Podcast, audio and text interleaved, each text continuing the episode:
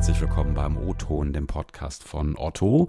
Heute ist Mittwoch, der 26. Mai. Ich ja, hoffe, ihr hattet schöne Pfingsten, hattet ein langes Pfingstwochenende. Ich hoffe auch, das Wetter wird langsam ein bisschen besser. Ich bin Ingo Bertram, schön, dass ihr eingeschaltet habt.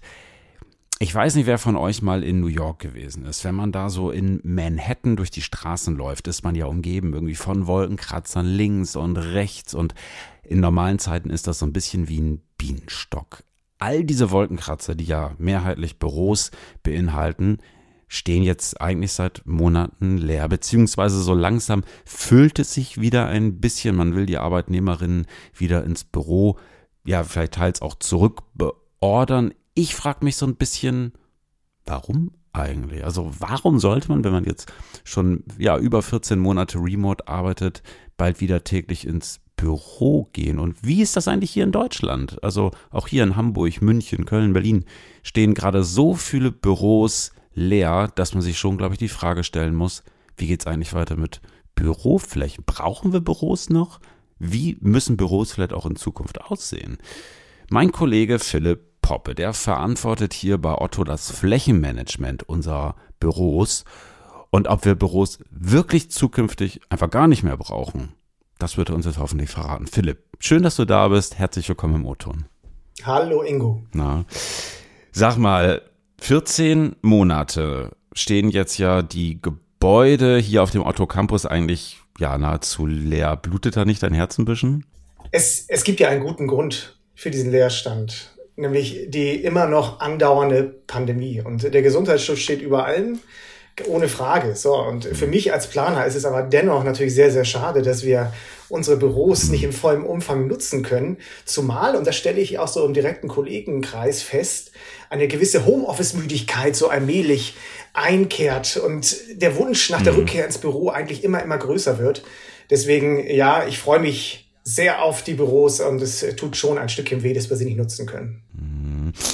Jetzt äh, habt ihr ja Ende 2018 den Umbau eines Bestandsgebäudes auf dem Campus zur neuen Firmenzentrale beschlossen, das sogenannte Gebäude 4 für die Kolleginnen, die uns heute zuhören. Ähm, vielleicht einmal kurz zur Einordnung. Wie groß ist das Gebäude eigentlich und für wie viele Personen ist das eigentlich ursprünglich mal geplant worden als neue Zentrale? Also zuerst muss ich sagen, es ist nicht nur irgendein Gebäude, was wir da sanieren, sondern das ist ein ehemaliges Lager- und Logistikgebäude, was viele, viele Jahre und Jahrzehnte schon auf unserem Campus stand.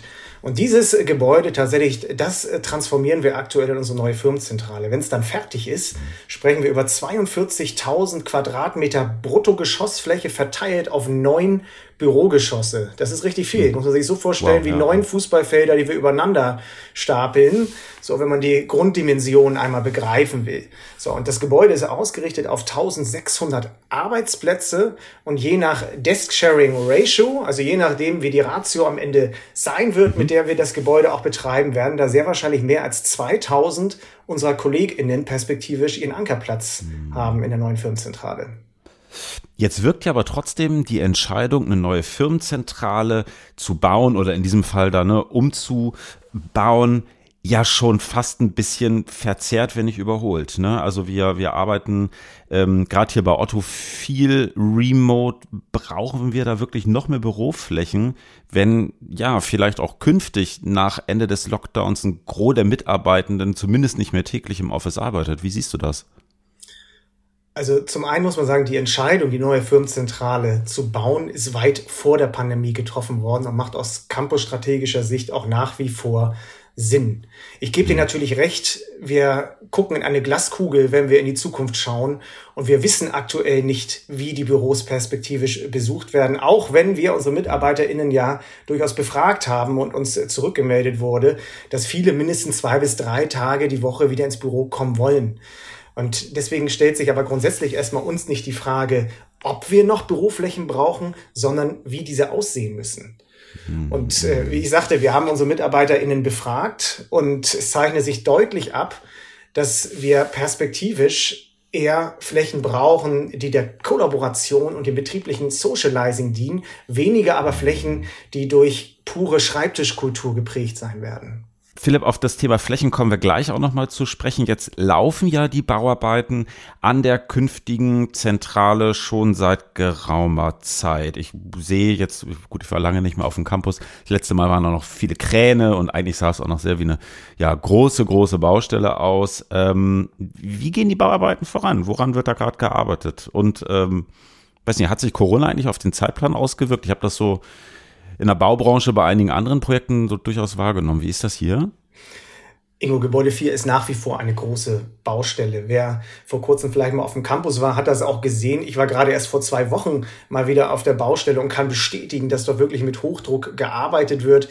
Was ist zuletzt oder in den letzten Wochen passiert? Also die Fassade ist fast komplett geschlossen. Das Dach über dem Lichthof wurde fertiggestellt. Es stehen mittlerweile, mittlerweile viele Trockenbauwände und das ist vor allem für jemanden wie mich interessant, der die Planung ja mit, mit begleitet hat, dass peu à peu der geplante Raum eigentlich mehr Realität wird. Und ja, natürlich, Corona hatte einen gewissen Einfluss auf den Zeitplan, aber wir haben uns auch nochmal die Zeit genommen, unsere Büroflächenkonzepte zu überdenken und eben genau auf diese hybride Zusammenarbeit auszurichten.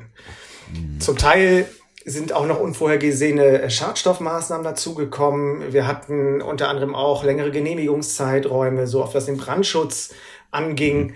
Ja, und äh, unter Berücksichtigung all dieser Punkte gehen wir aktuell davon aus, dass äh, die Firmenzentrale Anfang 2023 fertiggestellt sein wird. Mhm.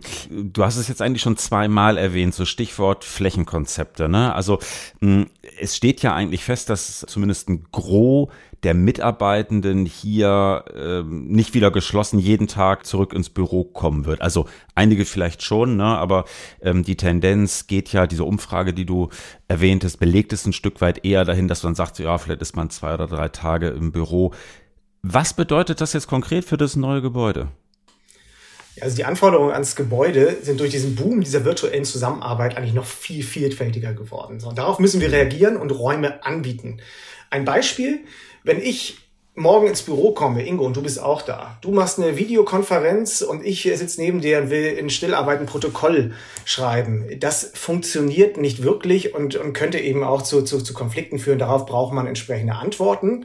Und äh, wir setzen in aller Konsequenz darauf, dass es eben Flächen für Kollaboration gibt, dass es Angebote für Videokonferenzen und auch Räume für Stillarbeit. Und der Schlüssel zum Erfolg, so damit eben diese Angebote am Ende auch bedarfsgerecht äh, genutzt werden können, ist das mhm. uns allen bekannte aktivitätenbasierte Arbeiten. Mhm. Also das heißt nochmal für die, die es nicht kennen, dass ich mir den Ort meiner Arbeit so wähle, wie er zu meiner Aufgabe am besten passt. Stimmt das? Habe ich gut gelernt, ne? unglaublich gut gelernt und äh, treffend formuliert. ähm, Gibt's Konkretes äh, schon an den Plänen, ähm, was, was ihr verraten könnt? Also was ändert sich da vielleicht im Vergleich zur bisherigen Planung? Du hast gerade schon so ein bisschen gesagt, mehr Kollaborationsflächen. Ist das so der Kern? Ja, es ist, also erstmal muss man sagen, dass, dass das räumliche Grundgerüst, das wurde auch bereits vor Corona definiert in die Ausführung übergeben. So, aber am Inhalt der Räume eben, da haben wir sehr stark gearbeitet, um den neuen Anforderungen gerecht zu werden. Du sagst es, Kollaboration braucht entsprechend vielleicht auch andere Möbel, eine andere Ausstattung und braucht vielleicht auch eine andere technologische Ausstattung. Und genau damit haben wir uns befasst. Ein Beispiel. In, in Meetingräumen werden wir perspektivisch viel flexibler sein müssen. Und haben wir zum Beispiel vor Corona noch auf Tischmikrofone gesetzt. Ja, werden wir perspektivisch die meisten Meetingräume mit Deckenmikrofonen ausstatten. Und das alles einfach nur, um wirklich flexibel auch auf neue Anforderungen zu reagieren, die uns in der Zukunft vielleicht irgendwie erwarten. Ist ja noch sehr, sehr viel Glaskugel lesen und wir wissen noch nicht, wie sich alles so ganz genau entwickeln wird. Was ist der Vorteil eines Deckenmikrofons im Vergleich zu einem normalen Tischmikrofon? Ich kann den Tisch auch einfach mal zur Seite schieben, ohne dass ich das Mikrofon mit zur Seite schiebe oder irgendwo abstöpseln muss. Das Deckenmikrofon nimmt auch weiterhin den Schall im Raum sehr, sehr gut auf und äh, bietet damit ein gutes akustisches Erlebnis für den, der sich remote zu so einem Meeting auch dazuschaltet. Ach so, ach, das ist ja ganz geil. Also ich kann quasi dann mit mehreren Menschen in so einem Meetingraum beispielsweise stehen und dieses Deckenmikrofon, egal wo ich bin, fängt mich eigentlich so ab, dass ich jederzeit gut hörbar bin. Muss ich mir das so vorstellen? Ja, kann man, kann man so sagen. Diese, diese Deckenmikrofone, die nehmen äh, die Akustik aus dem Raum schon wirklich sehr, sehr, sehr, sehr gut und, und übergreifend auf. Teilweise braucht man vielleicht auch ein zweites oder ein größeres, das ist je nach Raumgröße, aber individuell dann zu planen. Okay. Mm, Jetzt gibt's ja durchaus Büros, ähm, auch hier auf dem, auf dem Campus, die ja schon sehr modern und fancy sind. Ne? Du bist selber auch bei dem Umbau des großen Hauptgebäudes vorne an der Bramfelder Chaussee involviert gewesen, dem Hauptgebäude 10.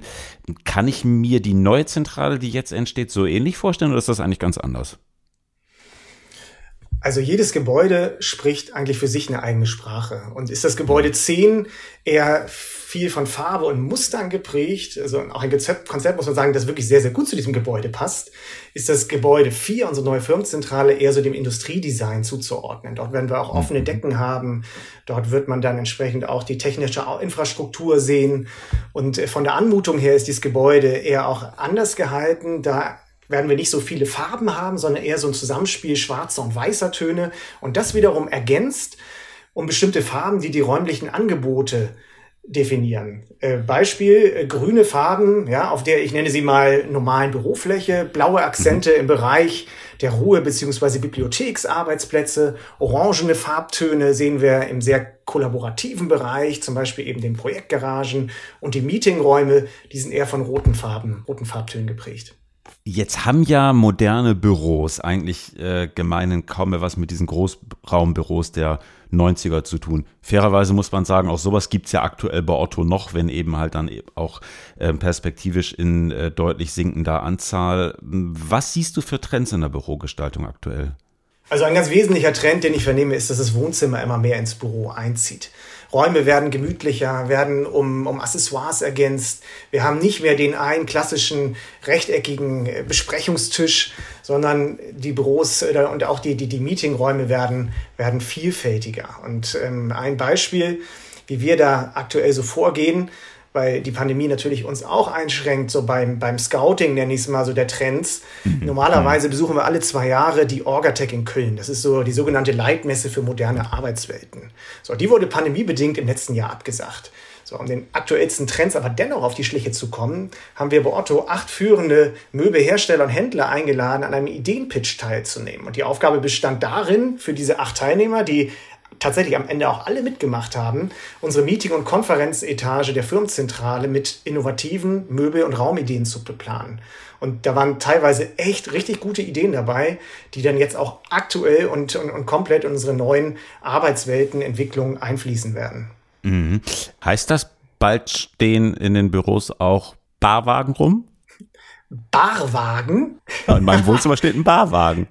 Also das, was du da ansprichst, Ingo, das ist etwas, das gab es wahrscheinlich eher so in den 70er, 80ern, wo diese Barwagen noch mit kleinen Kaffeetässchen und, und Teekannen und so bestückt waren. Super. Ja, möglicherweise wird auch sowas irgendwann wieder zurückkommen, je nachdem, wie sich das Ganze entwickelt. Spannender Ansatz.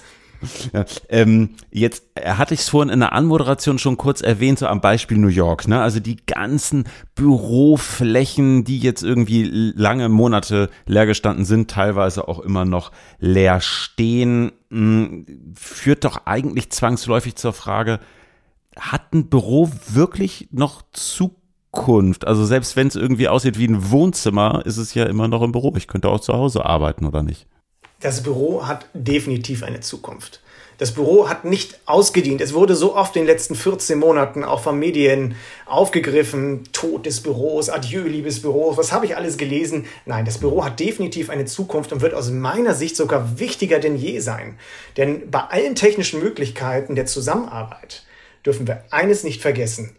Wir sind Menschen und brauchen Menschen physisch in unserem Umfeld. Und das nicht nur im privaten, sondern auch im Berufsleben. Und ich sage mal, und da spreche ich für mich, ich kann im Büro Mensch sein. Mhm. Worauf freust du dich am meisten, wenn du an die neue künftige Firmenzentrale denkst, auch wenn es noch ein bisschen hin ist? Ich freue mich auf alles in diesem Gebäude, weil ich davon überzeugt bin, dass die Firmenzentrale ein, ein grandioses äh, Arbeitserlebnis für alle unsere MitarbeiterInnen darstellen wird. Ja, ich habe mal so erste Skizzen gesehen, das sieht schon ja ziemlich äh, ziemlich nett aus, was ihr da plant. Ähm, ja, ein bisschen müssen wir noch durchhalten. Anfang äh, 23, so der aktuelle Plan, wird das Gebäude öffnen. Ähm, ja, ich bin schon sehr gespannt. Philipp, danke für die Einblicke. Danke, dass du da gewesen bist. Danke, dass ich da sein durfte, Ingo. Klasse. Ja, und äh, liebe Hörerinnen und Hörer, wenn ihr mal einen Blick äh, werfen wollt auf die eine oder andere Skizze, schaut mal in die Shownotes bei uns im Newsroom. Da haben wir ein paar Bilder verlinkt. Ansonsten freuen wir uns, ihr kennt das Spiel, wie immer auf Lob, Kritik und Anmerkung per LinkedIn oder E-Mail ingo.bertram.otto.de. Wiederhören tun wir uns am nächsten Mittwoch. Bis dahin, habt eine gute Woche. Liebe Grüße aus Hamburg und bis dann. Tschüss.